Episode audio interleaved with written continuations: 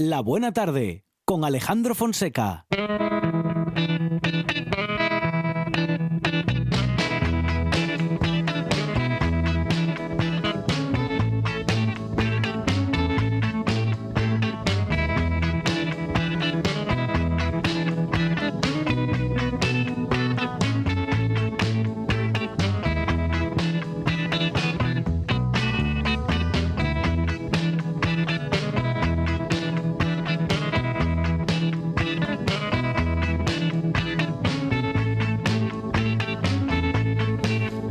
Música en esta buena tarde, Monchi Álvarez. ¿eh? Muy buena. Claro que sí. Y buenos, no, grandes colaboradores como quien nos acompaña en estos minutos de radio, Quique López. Quique, ¿qué tal? Buenas tardes. Hola, buenas tardes. Responsable, bueno, uno de ellos, de la librería Roy, en la avenida de Schult 180, en la ciudad de Gijón.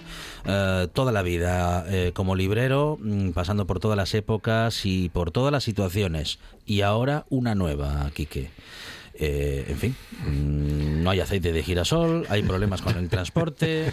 Ya, pero la librería no tiene ninguna culpa. Pues, efectivamente, eh, ah, y claro, como no estáis en esa parte del negociado, pues bueno, no. sabéis que hay escasez de papel pero también. hay- claro, hay escasez de muchas cosas. No, ya, no por el motivo de la guerra, ¿no? Claro. Anterior ya incluso. Y problema con el transporte. Con las Y materias lo de- primas y ahora el transporte. Lo del papel, ¿cuál Pero- sería el motivo o qué dicen, qué cuentan? Pero es papel, papel de, para el libro, no el otro Sí, papel para- que, que tampoco hay porque se lo lleva la gente. Ah, el papel de... El higiénico. El sí, higiénico sí. también. Sí, eh, para libros eh, se notan, los, sobre todo en los libros de calidad, estas ediciones especiales, muchas que iban a salir para Navidad, están saliendo, llegando ahora porque no, le- no lo pudieron hacer porque no había, Mm. no había en el mercado. Papel satinado. Eso es, papel. De estas ediciones especiales son troqueladas o que tienen las tapas de cartón, brillante, cosas así. Pero eso no había.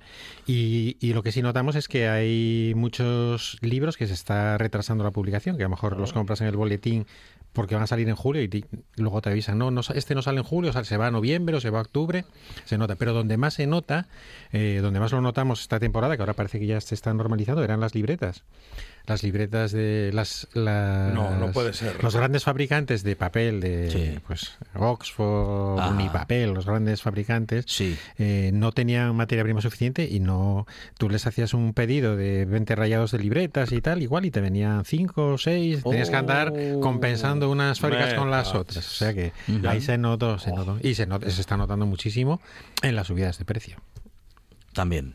Está subiendo el La- precio. sí, sí, sí, mucho. La- todo lo que es papelería de consumo, libretas, blogs, tal, eso eh, ahí se está notando mucho. ¿En los bolis también? No, los bolis no, Ah. papelería, todo lo que lleva el papel. Claro, claro. Pero bueno, Ah. va, sube todo, ¿eh? porque cuando empieza una, cuando se empieza por un lado, lo- los demás fabricantes les cuesta poco subir. Me, veo, claro. me veo apuntando el guion de la buena tarde en Sí. papel de estraza.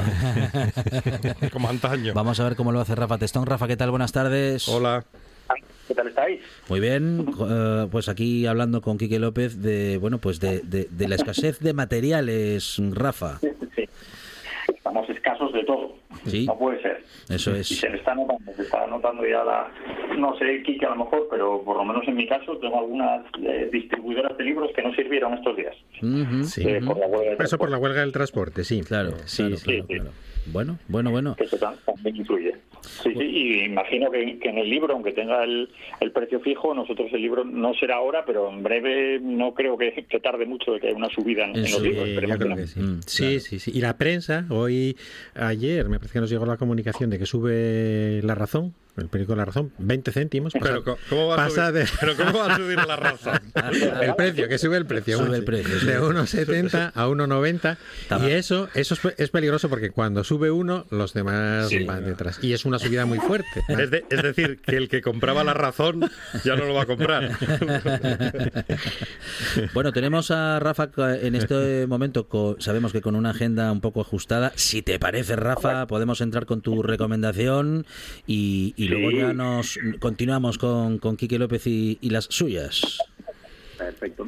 Un, un libro porque estuve viendo estos días, la, bueno, estos días, sí, la verdad es que lo- la vi en dos veces, la película en, en HBO de, del método Williams, que yo creo que es la película con la que Will Smith Ah, probablemente ganará el Oscar, Ajá. y me aprovecho para recomendar con ese, libro, esa película, perdón, que es una, bueno, recrea la vida de las hermanas Williams, de Venus y Serena Williams, un libro que había leído el año pasado, que es de, de Gerald eh, Marzorati, titulado Serena Williams, y este libro no es exactamente como la película, porque lo que se centra en un momento determinado, en un año concreto, en la temporada 2019, en la que Serena Williams regresa otra vez al tenis después de, haber dado a luz a su hija, y el autor la acompaña toda la temporada de 2019, es decir, desde, desde Melbourne hasta el US Open, es decir, desde el primer Grand Slam hasta el último, y hace un reportaje como acompañándola a ella sobre no solamente sobre esos cuatro esos cuatro grandes sino todos los torneos en los que participa pero después hay muchas entrevistas mucha reflexión mucho ir al pasado también para contar un poco los inicios de Serena Williams en el mundo del tenis. Y, bueno yo yo creo que algo de la película también está en este espíritu no estas dos mujeres como Venus y Serena Williams que es una situación totalmente anómala en el mundo del tenis porque primero dos mujeres negras que triunfan en el tenis no es habitual, y después dos hermanas, lógicamente, que, que hayan revolucionado el mundo del tenis, que hayan jugado finales una contra otra, unas cuantas, dos hermanas que, que compitan por esos títulos, y después lo mezcla mucho también con de dónde de dónde venían, es decir, el barrio donde vivían ellas, un barrio peligroso, un momento en el que una, una de sus hermanas mayores eh, es, es, asesinada a tiros también, eh, los conflictos raciales, la mujer, hay mucho que, contar en la vida de las hermanas Williams, no solamente dos mujeres que cambian el, mundo del tenis, sino que tienen una labor humana también por detrás interesante para contar. Bueno, mm, una vida difícil eh, la de las hermanas Williams. Bueno, claro, como, como suele suceder eh, pues en, esas, en esas familias en los Estados Unidos y en aquellos años, Rafa. Yo lo llevo un poco este libro porque está la figura del padre, un padre obsesivo por, por la carrera de sus hijas y que las encamina desde muy desde muy chiquitinas porque les ve el potencial y las trabaja el padre. Por eso de ahí el título en la película también que se llama el método Williams. Había desarrollado un método para entrenar a sus hijas desde desde muy pequeñas y como son unas niñas que bueno arrasan en todos los torneos en los que participan en los torneos juveniles hasta que al final dan el salto al tenis profesional. Yo lo, lo, uno un poco este libro al de Open la autobiografía de Andrea Gassi que a mí es un libro que me encanta lo que pasa es que son dos visiones de padres muy diferentes, el de dos padres eh, empeñados en que sus hijos triunfaran en el mundo del tenis, pero llevándolos por caminos, por caminos muy distintos. Eh, se ve en la autobiografía de, de Open era el ganar, ganar, que era lo que le inculcaba el padre, y aunque el, el, padre de las Williams también quería que ganaran, pero siempre les decía que lo importante era valores como humildad, respeto al contrario, disfrutar, sobre todo disfrutar en la cancha y disfrutar de lo que hacían y respetar mucho a los rivales. bueno, dos planteamientos muy distintos a la hora de enfrentarse al mundo del tenis, al mundo del deporte profesional. Bueno, Rafa, si te parece, recordamos eh, libro, autor y editorial. Sí, la editorial es Geoplaneta, una editorial Planeta. El título del libro, Serena Williams, y el autor es Gerald Marzorati. Sí, ¿qué? Sí, no, quería decir que Marzorati es un escritor fantástico, mm. es un escritor que, trabaja en el New Yorker, escribe para el New Yorker, escribe de tenis, pero muy literario y la verdad que está muy, muy bien escrito. Coinciden nuestros libreros a menudo, los dos, Rafa y Quique, hay buena coordinación. Sí, sí, es un, es un libro fantástico, no solo como un libro de, deporte, sino eh, porque hay muchísimas reflexiones muy interesantes. ¿eh?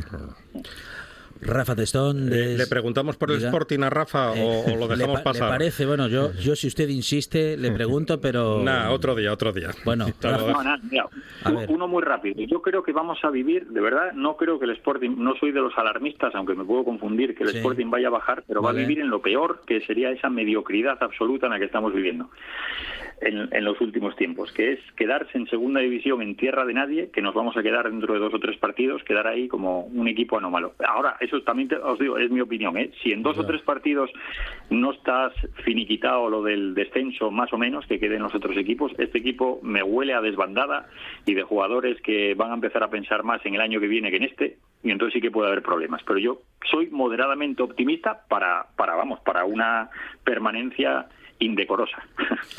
Eh, no, bueno, y no, no podemos dejar de aprovechar la oportunidad en este último minuto para preguntarle, eh, bueno, en este caso por el Real Madrid, Rafa, no me digas que no fue, bueno, en cierto modo... Pero ¿por qué, por qué hay que hacer sufrir a, a Una- nuestro querido Rafa? Una noticia no tan mala. Ese PSG, ese, mm, ese equipo de petrodólares eh, y de superestrellas, bueno, pues, eh, en fin, en un partido mediocre con un Real Madrid que, en fin, que, que por el que nadie daba un duro, ¿eh? Oye, Monchi, Fonseca, ah, ya está, ya lo, ya sacó la patita del toro, ¿eh? ya está. Teníamos dudas, andaba ahí navegando, Sí, sí, pero no, no, no, está ahora claro. está, está clarísimo. No, no la, ver- la verdad es que estu- estuve viendo el partido, no voy a negar que iba con el PSG, por supuesto, Ajá, ajá. que, que- que quería que ganara, pero después hubo ese... Ah, la verdad es que eh, eso que, que transmite el Bernabéu, que cuenta que yo creo que nos lo transmitió a todos los espectadores, que cuando Donnarumma falló, teníamos claro todos, yo creo que desde ese preciso instante que el partido se había acabado, que el Madrid pasaba la eliminatoria, antes o después, pero que la pasaba. Ah, es increíble, la verdad es que es increíble. Y por otra parte, eso que dices, tienes razón. ¿eh? Al final, estos equipos hechos a base de, de petrodólares también le tienes cierta cierta tierra, aunque el, aunque el City, que también está hecho de esto, no le tengo ninguna tierra. Espero que es mi esperanza. ¿eh? Manchester City, 42. Rafa Testón de la librería La Buena Letra en Gijón, en la calle Casimiro Velasco con Cabrales. Rafa, muchas gracias, un abrazo. Un abrazo. Ah, un abrazo. Bueno, Quique, eh, un, un feliz en este momento eh, seguidor del Real Madrid. eh, y bueno, y sin embargo con nosotros cada semana. desde Quique López tiempo, ¿eh? es muy majo, pero nadie es perfecto. Y, y es del Real Madrid. ¿Qué le vamos a hacer? Del Sporting y del Madrid. Sí, yo decía el otro día aquí que el Madrid que es eh, de lo que más alegrías me he llevado en la vida, sé con el Real Madrid, pero se, se me olvidó contar la segunda parte y es que también me llevé muchísimos disgustos con el Madrid, o sea que pero yo creo que sí que es un equipo que el otro día se demostró tiene una capacidad de emocionar que yo creo que no tienen otros equipos, ¿no? El barcelonismo quedó noqueado hasta Alves. o sea, que ya es el, el recolmo hasta Alves eh, estaba, vamos, entusiasmado con, con Benzema en este caso. Bueno, y la verdad es que es algo inexplicable, sí. Ujú, Yo tam- tampoco me lo explico. Gran jugador, Benzema. Enorme. Bueno, y nos acercamos con Quique a, a estas recomendaciones literarias, Quique, que tenemos con nosotros. ¿Qué nos acercas? Bueno, llega la primavera, las ganas de salir a la naturaleza Claro. pues cada vez nos empujan más y entonces traigo estos dos libros que son no son de este mismo momento, pero son de muy reciente aparición. Me llama la atención porque los dos se titulan igual, Cascadas de Asturias. Los dos están escritos por el vicepresidente de la Federación Asturiana de Montaña uno y el ex vicepresidente de la Federación Asturiana de Montaña otro. Y bueno, pues los dos nos hablan eso de, casca- de las cascadas que tenemos en, en nuestra tierra, que son muchísimas. El de Víctor Villar Pis se titula Cascadas con Encanto y trae 100, 100 cascadas para, para visitar de una forma bastante sucinta, pero con una fotografía y datos suficientes para llegar. Y el de Antonio Alba, que es el otro, que es Cascadas de Asturias. Solo son 32 rutas, pero tratadas mucho más extensamente, con todo tipo de, de documentación para, para llegar allí. Muchísimas fotografías de cada ruta, cinco o seis páginas de cada ruta. La verdad que están muy bien los dos, ¿eh? cada uno pues es en su estilo. De estos libros eh, en los que la fotografía, claro, es eh, primordial, Es entonces está en un papel eh, muy bonito, papel ilustración. Son dos ediciones muy, muy Sí, buenas, la sí, verdad. sí. Y Son por dos autores que, que tienen muchísima experiencia, puesto que Antonio Alba ya, ya lleva 16 libros publicados, todos ellos de, de senderismo, de montañismo. Uno de ellos hace pocos años, con mucho éxito, que se titula Paseos con mis nietos por Asturias. Y Víctor Villarpis lleva 13 libros publicados en solitario y creo que hasta 30 en colaboración, con lo cual gente muy experta que, es el, que lo sabe todo, pues, que lo sabe todo de Asturias y de fuera de Asturias, pero sobre todo de Asturias y que conocen esta tierra como muy pocos. Súper interesante porque, claro, no, esto nos pone en contacto con la naturaleza y nos pone en, en la meta de eso, ¿no? De, de- de- ver algo tan espectacular como estas cascadas, que ya son espectaculares en la fotografía. Esto, en, vamos, en directo tiene que ser brutal, ¿eh? Sí, hay algunas que quedan muy escondidas y que son rutas difíciles para llegar hasta ellas, pero hay muchísimas que son muy sencillas, que en las que puedes ir con tus hijos, con, con tus nietos, eh, con- bueno, puedes ir con, con cualquier persona, son accesibles a, a todo el mundo. Pues Asturias Cascadas con Encanto, 102 rutas de Víctor Villarpís y también Cascadas de Asturias, 32 rutas con cartografía de Antonio Alba Moratilla. La primera, la de Víctor Villar, eh, pues con 102 rutas, mm, con un recorrido suficiente y explicaciones para poder llegar. La otra tiene, como decía Quique López, 32 rutas, algunas menos, pero con más profund bueno, profundizando un poquito más mucho en el relato, ¿no? profundidad, porque Sí, te trae sí. muchas fotografías de cada una, desde el inicio, desde donde empieza justo, Ujú, cómo va siendo el recorrido, y otra de, de la cascada. ¿no? Yo estuve haciendo ahí un, Sí, sí. un recorrido de las cascadas que yo conocía, de las que salen Ah, qué ahí, bueno. y me encontré con que solo conozco ocho cascadas de, de las No, que salen. no está mal. Son, No son. Y me propongo conocer muchas más. ¿eh? Muy bien, muy bien. Bueno, y nosotros apuntamos estas eh, referencias y recomendaciones de Quique López, Asturias, Cascadas con Encanto y Cascadas de Asturias, 32 rutas con cartografía. Todas recomendaciones de Quique Roy de la librería Roy en la calle Quique López, perdón, Quique López, claro, le decimos Quique Roy por aquello de la librería, ya sabe, Es Quique López. pero su apellido de verdad, legal, es Quique López. Quique, muchísimas gracias. Muchas gracias a vosotros. Nueve de cada diez soñadores recomiendan escuchar La Buena Tarde. El décimo está dormido, roncando y no se entera de nada. Qué pena, hombre. Usted, usted, despierte y escuche La Buena Tarde en RPA. La siesta es para el fin de alma de cántaro.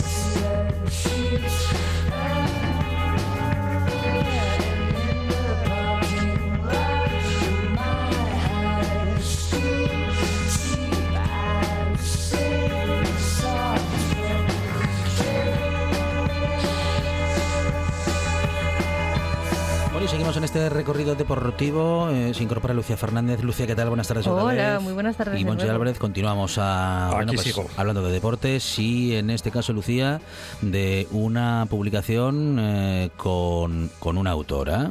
Sí, con Carolina Coronas, que ella es graduada en, en Administración y Dirección de Empresas por la Universidad de Oviedo. Es de, bueno, es de aquí de, de Gijón.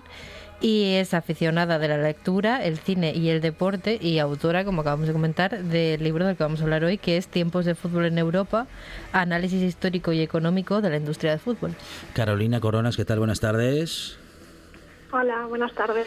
Bueno, bienvenida Carolina a esta buena tarde. Mm, eh, ¿Qué, qué- qué tenemos que contar? ¿Cómo contamos estos tiempos de fútbol en Europa que tanto han cambiado, en la, sobre todo en las últimas décadas, Carolina? Pues sí, porque en el libro empiezo hablando del fútbol desde que se creó en Inglaterra a finales del siglo XIX, que apareció en Sheffield, Ujú. y hasta la época actual, bueno, yo paré en el año 2021, justo con los límites salariales de- del año anterior, y ya hemos visto que ha salido un nuevo límite salarial, que tenemos al Madrid en lo más alto y al Barcelona con un límite salarial negativo, que es la primera vez que, que se da este caso. Así que sí, sí, cambia muchísimo. Carolina, por empezar un poco desde, desde el principio e ir avanzando cronológicamente, ¿podrías contarnos así resumidamente, aunque lo vamos a encontrar por supuesto en tu libro, cómo fueron los, los inicios del fútbol en Europa? Sí, como habíamos comentado, bueno, se crea en Inglaterra, en, vamos, en, la- en el siglo XIX y ya a principios del siglo XX eh, se va consolidando en Europa. El primer equipo español fue el Recreativo de Huelva y posteriormente el Sevilla Fútbol Club. Eh, en Francia se dio el mismo caso como en España. El fútbol eh, llegó a través, por una parte, del- de los puertos de las ciudades y en España, muy importante, el Recreativo de Huelva con las eh, minas de Río Tinto. Eh, y luego, digamos, en, en Alemania eh, también a través de, mm, de los trabajadores de la industria, de la mina. Y, y, luego ya, bueno, pues posteriormente el, el fútbol se va consolidando.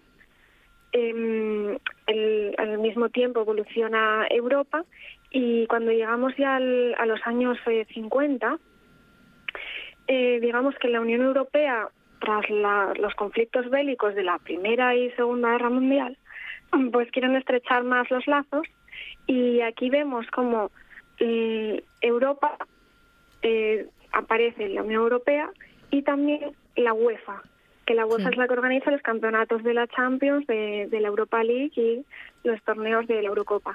En cambio, el Mundial de Fútbol, a través de la FIFA, se habría creado antes, más o menos a la vez que la, que la creación de los primeros clubes de, fútbol en el mundo. y, luego ya en la actualidad, pues bueno, tenemos el gran negocio del fútbol. Ya es completamente una industria global. Anteriormente en el, sus comercios era algo local Y, ahora ya es totalmente un, negocio.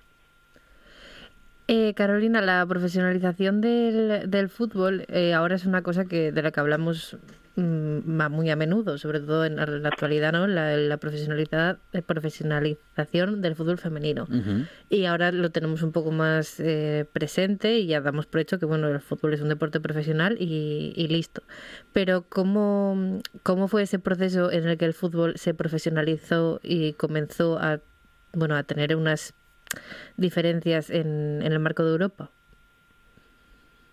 Sí, por ejemplo, la profesionalización del fútbol llega más tarde a España que en Inglaterra. En, Inglaterra el, origen del fútbol eh, tiene lugar con, eh, con las industrias, principalmente con, empresas importantes, que crean secciones de, deportivas de cricket y de rugby para sus trabajadores. Y, a partir de ahí es cuando ya se incorpora el, el fútbol en, las empresas. Por ejemplo, en Inglaterra tenemos eh, varios ejemplos como el, el Crystal Palace, el, el, Arsenal. Mm, en, en, Inglaterra es donde, donde más vemos eh, este caso de evolución entre las empresas y, y, el deporte al mismo tiempo. En, en, España, como os comentaba, la profesionalización llega en el, en el año 1925 eh, 1926 y, tenemos, en, por ejemplo, llevándolo a, nuestro a nuestro nivel de asturiano, en, en 1928 eh, varios jugadores de aquí asturianos, un Cesario Baragaño, en Nación Mieres, eh, se fue del Racing de Sama al Racing de Santander. Coincidió con también el abilistino Óscar Rodríguez. En el Racing de Santander hicieron muy buenas temporadas y de hecho quedaron segundos, eh, que es la mejor clasificación histórica del Racing de, Santander en, la española. Y fueron los dos primeros entrenadores asturianos en dirigir a, equipos en, en, primera división, tanto en el Racing de Santander, en el caso de Oscar Rodríguez, como en el Betis, en el caso de Cesario Baragaño. Así que en Asturias hemos tardado un poquitín más en afianzarnos en, lo que es el, fútbol profesional. Y luego ya encontramos la época del Oviedo, de los años 30, justo antes de la Guerra Civil, con la delantera eléctrica de Cazuco, Gallat, Herrerita, Lángara y, y, Emilín. Y de hecho Lángara pues bueno fue el mejor goleador español de todos los tiempos, según la Federación Internacional de Historia y Estadística del Fútbol.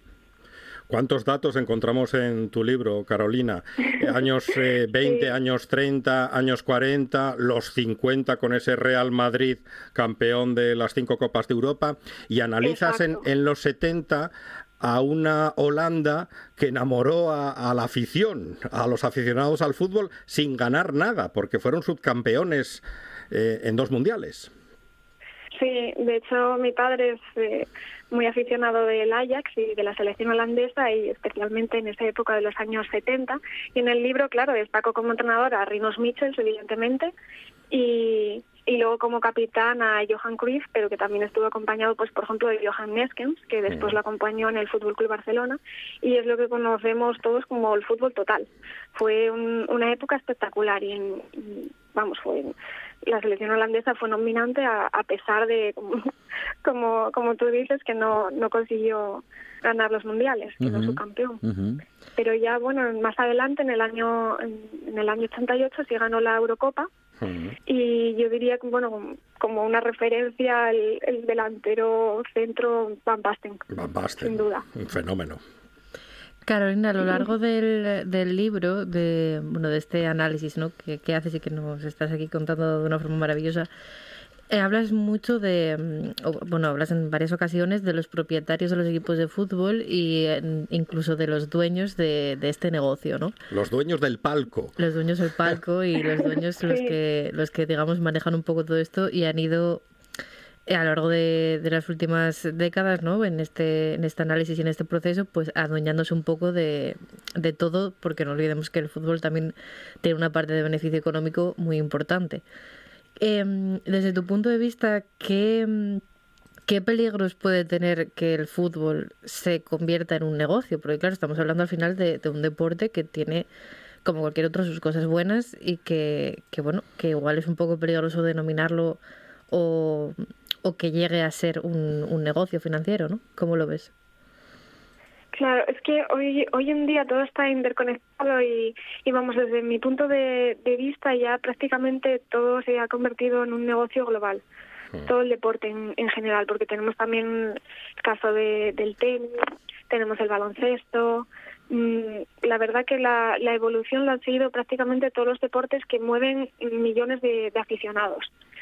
Eh, claro, mm, yo destaco en el libro que, que siempre es como, mm, no sé si decir la palabra mejor, pero bueno, más recomendable que el control lo tenga pues el- la gente que conoce bien la, la región o la zona de, de influencia de, de los clubes de fútbol en este caso.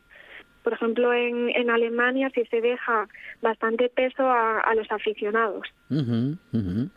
Salvo, bueno, en el caso, hombre, tenemos algunos casos en los que sí que es verdad que hay millonarios con empresas, Sí. pero sí que se implican más, por ejemplo, en, en elegir un, un club pequeño e intentar subirlo a categorías superiores.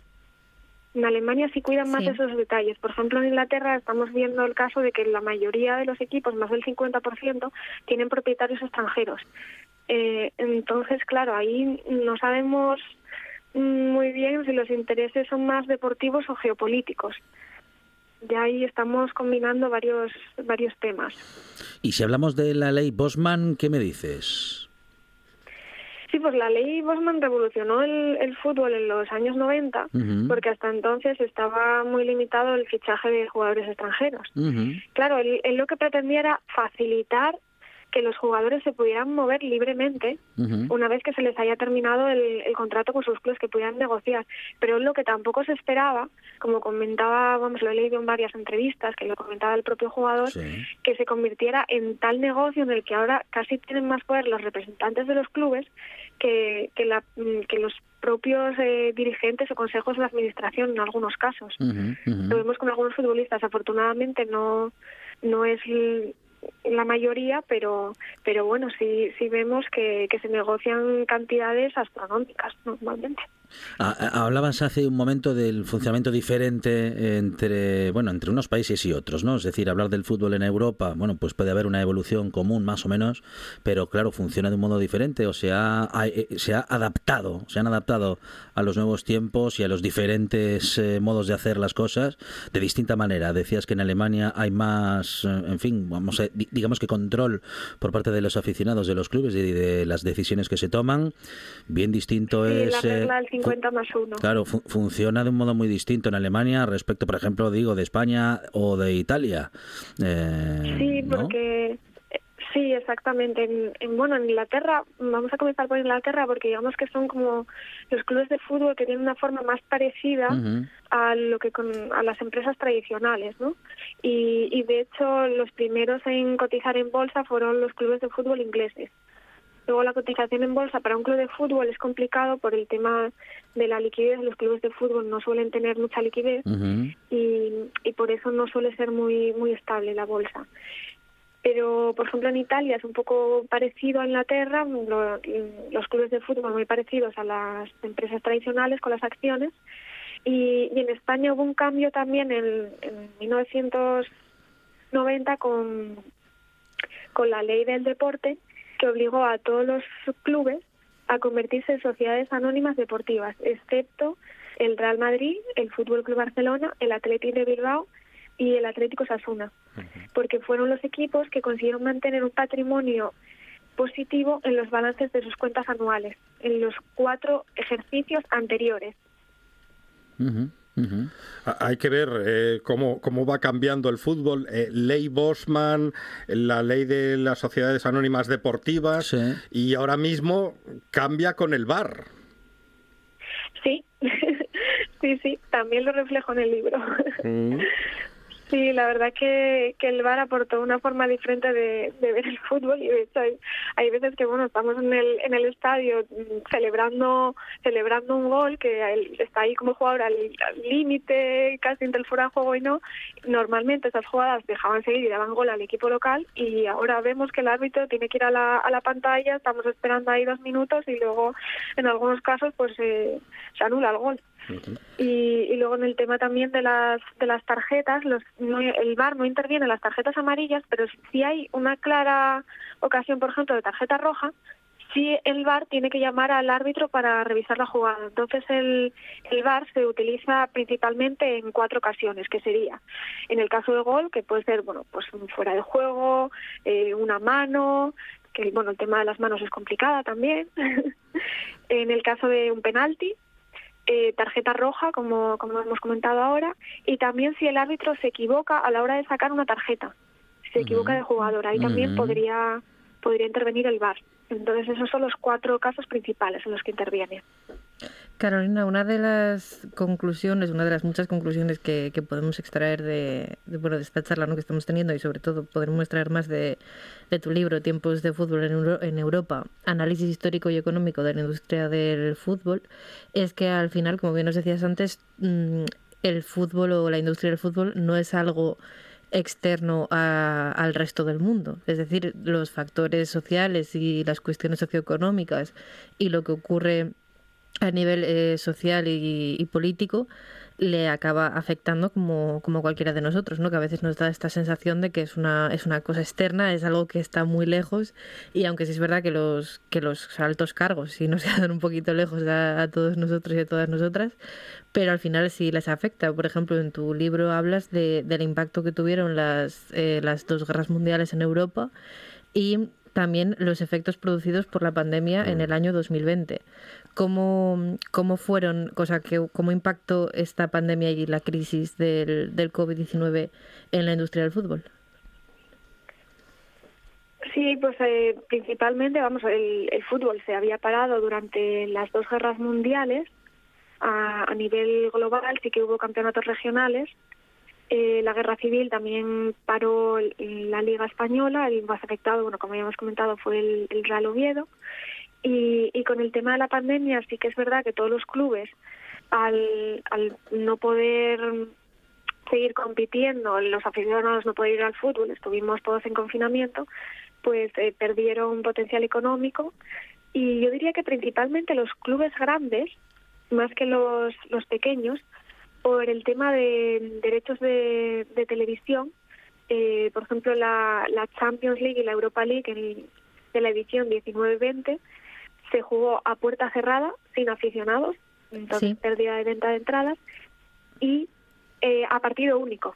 Mm. Así que ahí también bajaron los ingresos por, por derechos de televisión. Mm, y, y, bueno, y luego a algunos equipos les afectó más que a otros. Por ejemplo, el, el Madrid acabó ganando la, la liga en el, en el 2020, que en principio no lo esperábamos en ese año. Las diferencias económicas entre los clubes, las desigualdades, que como dices, claro, el fútbol también funciona un poco eh, pues como funciona el resto de la sociedad o como ha funcionado la globalización y si las desigualdades se han acrecentado en todo el mundo, pues también lo han hecho en el mundo del fútbol. Y hoy en día parece que el juego está sobre todo en lugares, eh, bueno, en países como España o Italia, donde el poder económico sigue siendo fundamental para establecer, eh, bueno, pues grandes equipos con grandes jugadores. Parece muy difícil, ¿no? Que el fútbol como juego siga funcionando pues de ese modo, ¿no? Eh, como, como ese juego que antes, al menos antes, sí que lograba que un equipo pequeño pudiese ganarle a uno más grande. La diferencia hoy en día es tan enorme que, bueno, si bien sucede alguna vez... De vez en cuando eh, Es muy poco habitual, Carolina. Sí, sí, es muy poco. De hecho, bueno, aquí si quiero comentar la, la portada del libro. Sí. Eh, porque eh, yo estuve bueno recogiendo mm, los datos de los ingresos de los equipos de, de fútbol con, con los datos de Deloitte y el que más ingresaba hasta la temporada 19-20 fue el Fútbol Club Barcelona. Pues la portada del libro es un dibujo Sí. del estadio de fútbol y transformando el césped en un billete de 100 euros, haciendo el paralelismo un poco de, Mm. de la generación de ingresos por parte del mundo del fútbol y, Ujú, bueno, el ujú. color verde. Mm. Y, y, bueno, lo que comentáis, a- que el Barcelona se permite tener un ahora mismo un límite salarial negativo, Sí. que bueno, el límite salarial varía cada poco porque se tiene en función, se calcula en función de los ingresos y, y los gastos de los equipos de fútbol. Pero cómo es, a Pero ver, sí que- explícanos, sí que es explícanos porque es que hay algunos conceptos de economía que no acabamos de entender, nos parecen casi eufemismos. ¿Cómo es un límite negativo eh, respecto de, mm, bueno, de, de, lo que hay que pagar, de lo que pueden pagar a un jugador? Sí, en, en este caso, vamos, el límite salarial Sí. eh, se calcula teniendo en, en cuenta los gastos de los sueldos y salarios de la plantilla deportiva. Vale. Las primas de contrato, los premios eh, por un- cualquier tipo de firma, los derechos de imagen, las indemnizaciones de la plantilla deportiva, que puede ser por el tema de despido, por ejemplo, eh, la seguridad social de la plantilla también también se calcula dentro del, del tope salarial, Sí. la amortización de derechos de las adquisiciones de jugadores. Eh, entonces es es posible que haya un, un límite salarial negativo, no no tiene por qué, porque esto varía cada poco. Entonces el límite salarial es una estimación entre la diferencia de los ingresos de un club de fútbol y los gastos. Entonces, en este caso, sí. el Barcelona ingresó menos dinero, por ejemplo, que el Real Madrid y, y se vio envuelto en en unos en unos gastos que no que no habían previsto y, y pues claro parte de ello es culpa de la pandemia no todo porque Sí. ahora también se intenta achacar todos los gastos a la pandemia y no solo es eso también dependerá cómo se cómo sea el planificado la gestión pero sí sí se- es, es posible tener un límite salarial negativo y aunque se llame límite eso no quiere decir que te limite para poder Claro. hacer fichajes Sí, sí, es sí, una estimación entonces el, el Barça tiene tiene capacidad para, para resurgir y, y tiene, digamos, capacidad de endeudamiento. Ajá. Por eso, por eso no hay ningún peligro, evidentemente, no es nada bueno que sea un límite salarial negativo, porque tienen que trabajar de cara al final de temporada y principios de la siguiente, pero el Barcelona tiene capacidad de deuda para asumirlo. Pero no lo suficiente Sería como para retener a complicado. sí, no, no lo suficiente como para retener a Leo Messi, como, como Claro. hemos podido comprobar, ¿no? Sí, no, no, no se pueden retener a jugadores como Leo Messi o Luis Suárez o incluso a Antoine Griezmann, que a, a Ujú. mí de la selección francesa así que me gusta mucho. Sí. Pero claro, con, mm, nunca sabemos con certeza el, el sueldo real de los futbolistas, ¿no? Porque de hecho en- Claro. en las cuentas de, de los equipos de fútbol no, Sí. no te lo reflejan, es algo bueno, digamos confidencial, si puedes hacer una, una estimación media de cómo podrían ser los sueldos, pero no te lo no te lo plantean. Mi libro intentó acercar un poco toda esta información económica al aficionado mm, digamos corriente, ¿no? habitual, e incluso accionistas minoritarios de los equipos de fútbol y, y como decimos, no, no, mm, el Barcelona no podía retener a, a Leo Messi. De hecho, hay varios jugadores que están cobrando, digamos, en diferido. Es que los jugadores no se han rebajado el sueldo. ¿En diferido qué quiere decir, Carolina? Nos, nos suena a M. Rajoy. Sí, sí, sí, sí.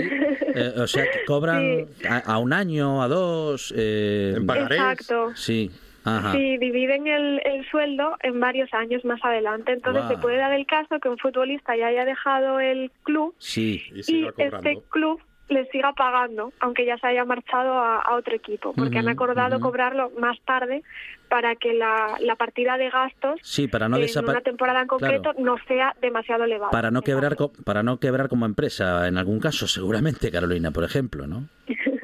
Bueno, los clubes de fútbol no quiebran. Si no buscan acuerdos de patrocinio, no, no creo. Mm, en categorías no profesionales, mm, bueno, tenemos ahí la duda, porque sí que, mm, como comentabas, es que cada vez es más difícil que un club pequeño pueda competir contra un club grande. Las diferencias son cada vez mayores. Y con la profesionalización, pues claro, se incrementan más estas diferencias. Una pregunta clásica en esta sección. Carolina, te estarán llamando de los programas deportivos de la noche, seguramente, porque lo explicas muy bien. Curiosamente de los programas deportivos a nivel nacional todavía no me han contactado. Ah, qué curioso. Sí, sí que me han mm. contactado aquí en, medios asturianos, que la verdad que, lo agradezco mucho y estoy muy contenta con, con el trato, la verdad que, que muy bien, sobre todo en Gijón, claro, como soy eh, de Gijón, pues la verdad que, que se está se está cogiendo muy bien y hmm. aquí en Asturias pues estoy muy contenta, pero a nivel nacional todavía no y bueno, me llama la atención por eso, ah, al hablar de Europa y bueno, a mí me gustan mucho equipos como, como el Sevilla, el, Barcelona. Eh, la trayectoria del Madrid es impresionante, que está muy de actualidad en la, en la Champions. Yo, a mí también me gusta el, el PSG, al haber hecho mis mi trabajo fin de máster en la Sorbona en París. Entonces sigo bastante al, al PSG, conozco bien los equipos del, del PSG. Así que, bueno, sí, sí, llama un poquito la atención. ¿Y, y de qué equipo es Carolina Corona? Si se puede. Nada compromiso que te meten aquí en ese Sí, sí, ya me, ya me lo han, ya me lo han preguntado varias veces y yo, claro. Puedes decir uno distinto en cada entrevista. Sería un buen truco, sí. Del Real Oviedo. Ah, muy bien, muy bien. Pero pero sigo la información, claro, de, los equipos asturianos, tanto del Oviedo como del Sporting. Evidentemente me, me, interesan los dos. Una gijonesa del Real Oviedo. Eso es, gijonesa del Real Oviedo. Sí, porque mi familia, parte de mi familia es de Oviedo. Muy bien. Muy bien, economista, aficionada al fútbol, eh, gran conocedora, eh, además de la historia del fútbol en Europa. Y bueno, pues si, si, si nos lo cuenta, y seguro que sí, también en el libro, como nos lo ha contado en estos minutos de radio, seguro que vamos a conocer muchísimos detalles de esa historia del fútbol en Europa, tiempo de fútbol en Europa de Carolina Coronas. Carolina, muchísimas gracias. Gracias. Y enhorabuena, gracias. Gracias y bueno, agradecer también a Pedro Álvarez que es la persona que ha ilustrado la portada y que incluye algunas ilustraciones del libro para que sea así también más, más agradable para, para todos los lectores. Eh, Carolina, muchísimas gracias. Un abrazo. Muchas gracias. Hasta luego. Hasta luego. Esto es RPA, la radio autonómica de Asturias. La buena tarde, hasta las 8, la radio y la vida. En directo, en RPA.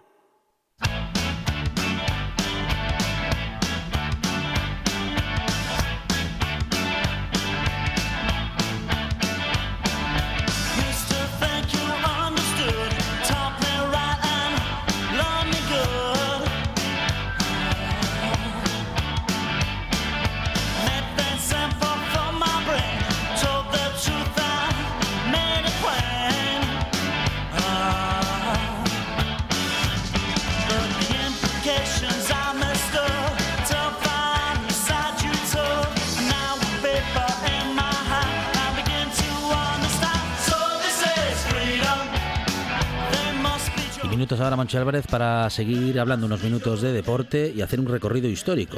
Para charlar con una enciclopedia que tiene piernas y brazos y se llama Frichu Justas. Hola, Frichu. Hola, Frichu. Hola, muy buenas. Bueno, tanto como enciclopedia no. bueno, muchas gracias por el piropo. Es la verdad. Tenemos que hablar con Frichu hoy de los primeros foráneos en el deporte asturiano y gijonés. Pues eh, sí, fijaros que al final lo que es la, historia del deporte moderno, ¿eh? porque antes, bueno, el deporte está vinculado pues a, a cuestiones casi casi o del campo o digamos de la élite más élite, hay casi pues cuestiones de puramente de caza y de, o tiro al plato, no, no, no es deporte entendido como un desarrollo de las capacidades físicas como es hoy en día. ¿no? Esto surge por influencia extranjera, británica fundamentalmente, pero también centroeuropea. Y Asturias, pues se nutre también con la industrialización de, esas, de esos modos y ese espíritu de, la gente del centro Europa, de suizos, belgas, alemanes, y también de las islas británicas, desde, el fútbol, que sabido es que nace de ellos, ¿no? Hasta, hasta deportes menos conocidos aquí, como es el caso de pues la natación, el waterpolo, eh, que viene por influencia de ellos. Y también hay otra corriente de, que fue fundamental el desarrollo del deporte en Asturias, que es la emigración. Muchísimos emigrantes, sobre todo en América, acabaron trayendo aquí deportes eh, pues que conocieron allá. Eh, estoy pegando el hockey sobre patines, que ahora el equipo asturiano va a jugar la Final Four en, la Copa de Europa, ¿no? En breve. Es el telecable Gijón pues el hockey sobre patines lo trajeron inmigrantes cubanos, cubanos, que lo habían conocido allí por medio de un colegio y bueno, pues eh, cuando se volvieron para Asturias en el año 31 comenzaron a practicarlo aquí, a fundar aquí equipos y tal. Es influencia extranjera muy importante desde siempre. Y pasó lo mismo con el baloncesto.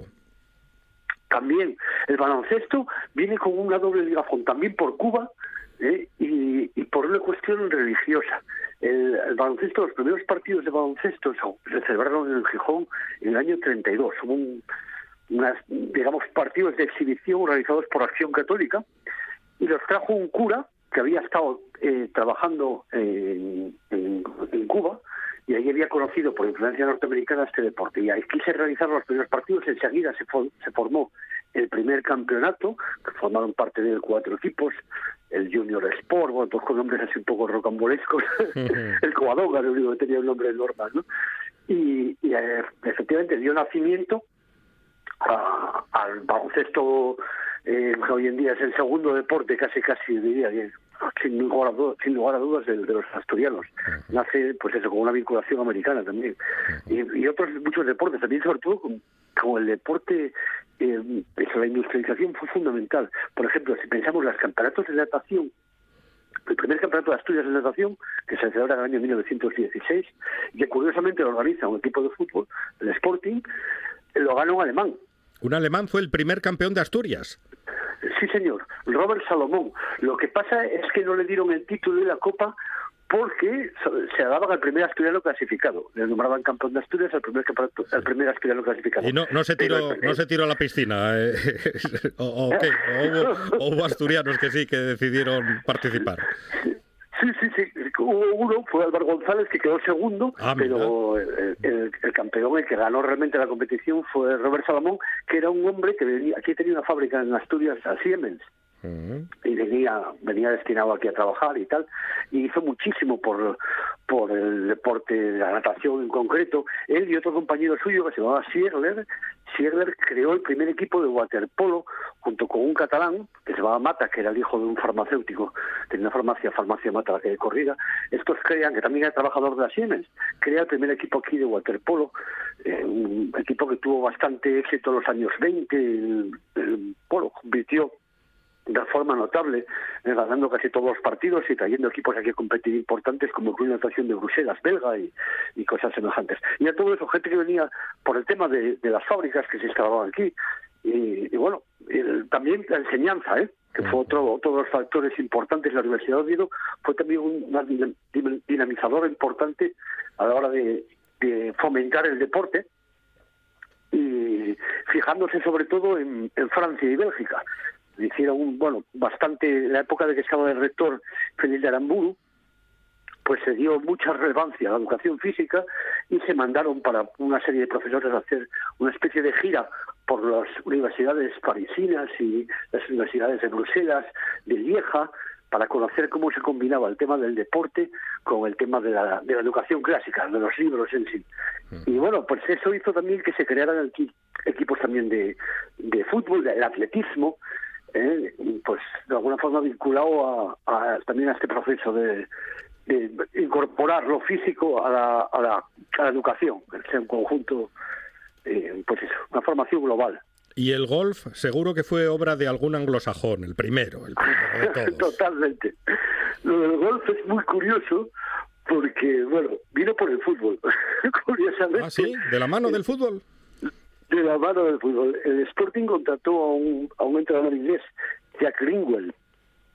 Y este hombre, pues, bueno, lógicamente, aparte que era un, todo un personaje, que hay que entender también que estamos hablando de 1935, la ciudad está, o el país está al borde de la guerra civil ya, tal, una sociedad un poco eh, aparte fraccionada, muy muy tradicional y clásica.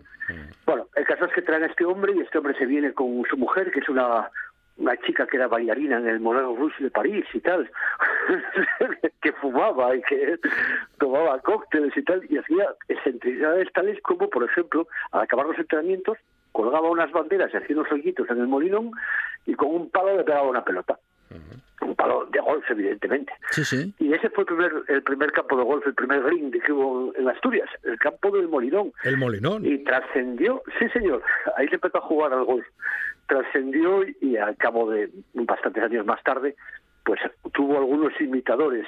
Este Greenwell tiene una, de verdad, Monchi Alejandro tiene una, una vida para escribir un libro, no para escribir una enciclopedia. Porque fue un, un trotamundos auténtico, un hombre lleno de peculiaridades y, muy, muy curioso. De aquí se fue a Turquía. Eh, bueno, en Turquía también hizo, cosas muy, muy, muy llamativas, como comenzar. Él creó su propio club de golf allá en Estambul. Y bueno, era un hombre muy, muy peculiar, muy, muy curioso y una pena que la guerra civil hizo que el hombre se, se largara de aquí, pues lógicamente, en cuanto pudo, ¿no? En cuanto estalló. Eh, hubiera hecho aquí, hubiera hecho su carrera en Asturias con total seguridad. Muchas historias muy interesantes como las que nos has contado, algunas muy poco, vamos, muy poco o nada conocidas, ¿no?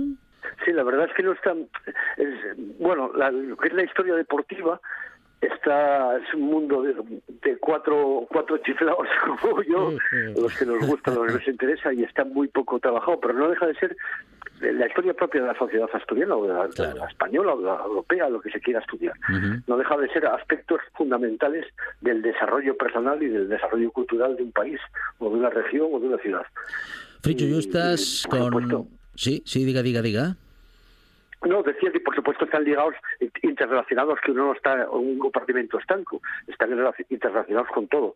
El deporte hizo que hubiera trasvase de ideas de todo tipo, culturales, eh, absolutamente de todo tipo. Y nos, nos une, eh, aunque algunas veces también nos separa con el tema de, digamos, del fanatismo, ¿no? Pero generalmente nos une mucho más que, que otros muchos aspectos de la vida. El deporte es clave. Frichu Justas con nosotros y con todos ustedes en esta buena tarde haciendo historia o en todo caso hablando de la historia del fútbol y en este caso como solemos hacer con él de la historia del fútbol asturiano y hablando de los extranjeros que bueno pues que han pasado por nuestras tierras eh, jugando al fútbol. Frichu, muchísimas gracias, un abrazo. Un abrazo muy grande.